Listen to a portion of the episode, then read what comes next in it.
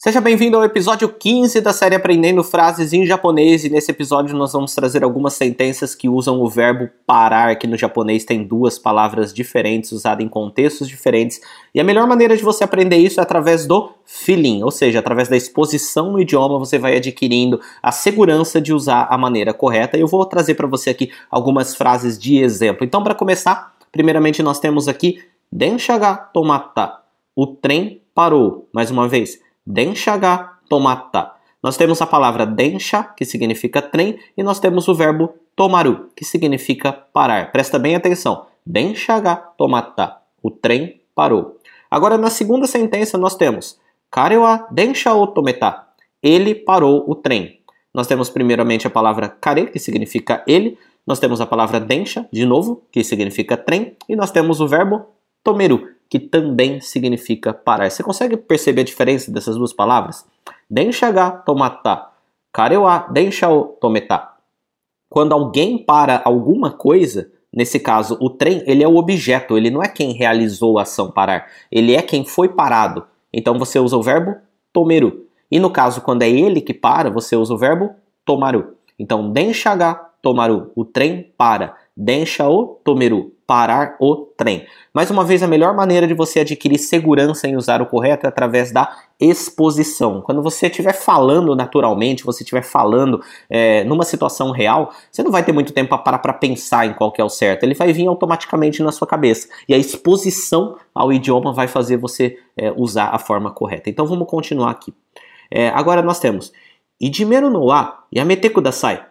Pare de me atormentar. Idimeru noa yamete kudasai. Então nós temos aqui o verbo, a palavra idimeru, que significa atormentar, incomodar. Inclusive no japonês a palavra idime é utilizada para bullying. Então, idimeru noa yamete kudasai. Pare de me atormentar. É, aqui nós temos o verbo yameru, que também significa parar, só que ele está na forma T, yameru, yamete, e aí tem o kudasai depois, que é quando você está pedindo para ele parar. Então, nesse caso, nós temos o verbo yameru, que também significa parar, e ele é mais utilizado no sentido de parar de fazer uma ação e não de parar um movimento, igual no caso do tomaru que nós vimos antes. Né? No caso do trem, ele está em movimento, então ele para um movimento. Agora, o yameru ele é mais usado é, no sentido de parar de realizar qualquer outra ação. Vamos lá, próxima sentença. Kombini no arubaito yamemashita. Abandonei o trabalho temporário na loja de conveniência. Nós temos a palavra kombini, que significa loja de conveniência.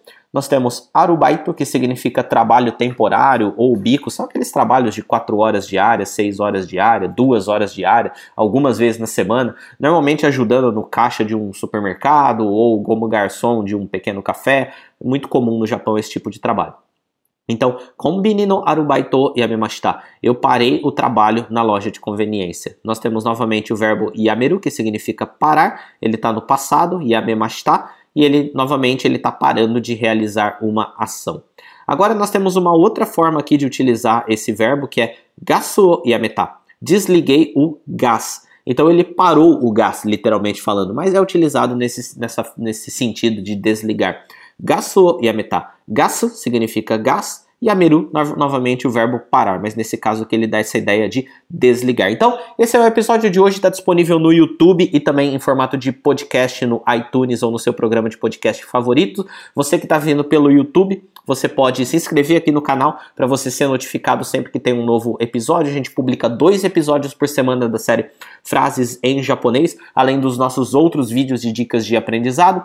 E você também pode acessar o nosso podcast. Assim, além de você assistir essa aula, você pode escutar ela várias vezes no seu dia a dia e assim você vai internalizando essas sentenças, você vai escutando as explicações novamente aí no decorrer do dia. Se você encontrou a gente pelo podcast, acompanhe também o nosso canal do YouTube, entra lá na descrição aqui do podcast, tem o endereço do canal, assim você pode assistir em vídeo. Vejo você no próximo episódio. Tchau!